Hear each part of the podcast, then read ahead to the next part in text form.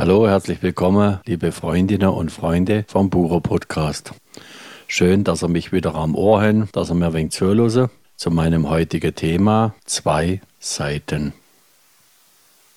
Alles im Leben, wo es begegnet, das hat zwei Seiten. Ob es jetzt schön ist oder weniger schön, alles hat zwei Seiten. Aber oft ist es so, wenn wir direkt betroffen sind von einem Ereignis oder von einer Begegnung, dann ist es so, wie wenn ein bestimmter Mechanismus abläuft. Das haben wir so gelernt.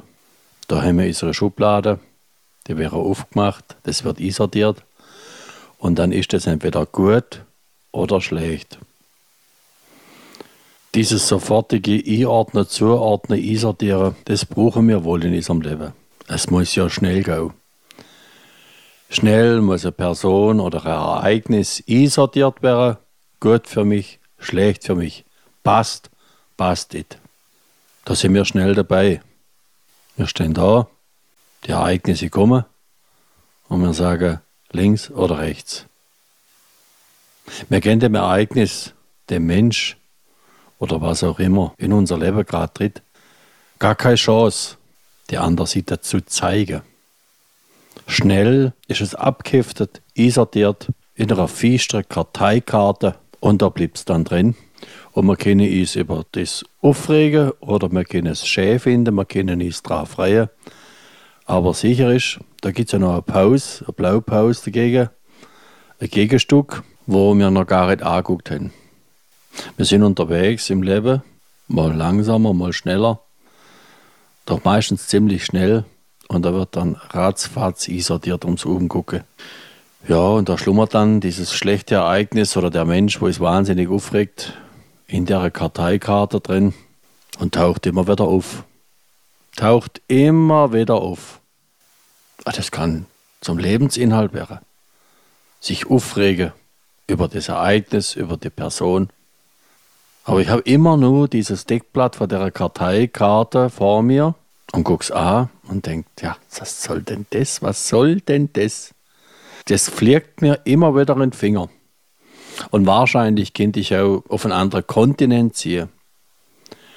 Dieses innere Karteikartensystem, dieses Schachtelsystem, die Regalwand, wo ich mein Leben sortiere, einsortiere, das würde ich mitnehmen. Die Werte und Bewertungen. Wie kann sich das ändern? Wie kann man das Schranksystem, dieses Einsortieren, verändern? Es ist möglich, wenn man dieses Ereignis von zwei Seiten betrachtet. Von einer vermeintlich schlechten und von der Seite, für was war das Ereignis gut. Wenn ich das geschafft habe, dann ist dieses Ereignis oder der Person ein Teil von unserem Leben. Nicht gut, nicht schlecht, aber ein Teil davon. Und glaube mir, dann kann man richtig aufatmen. Dann habe ich es dürfen erkennen, dass es auch im Schlechten etwas Gutes gehabt Und dass das Gute nicht nur gut war, sondern dass es auch etwas bewegt hat in mir, in eine andere Richtung. Solange das aber nicht der Fall ist, und ich mich immer aufreg über ein Ereignis, so lang taucht die Karteikarte auf. Oder der Mensch will raus aus dem Bewertungssystem. Der ist nicht nur liedrig. Ich habe ein interessantes Zitat gelesen von einem Comedian. Der ist gefragt worden, warum er denn nicht nur politische Sketche macht. Oder das politische Geschehen analysiert. Daraufhin hat er geantwortet, er interessiert sich weniger für Meinungen als dafür, was der Mensch bewegt. Und so etwas vom vermeintlichen einfachen Comedians her, das habe ich schon bemerkenswert gefunden.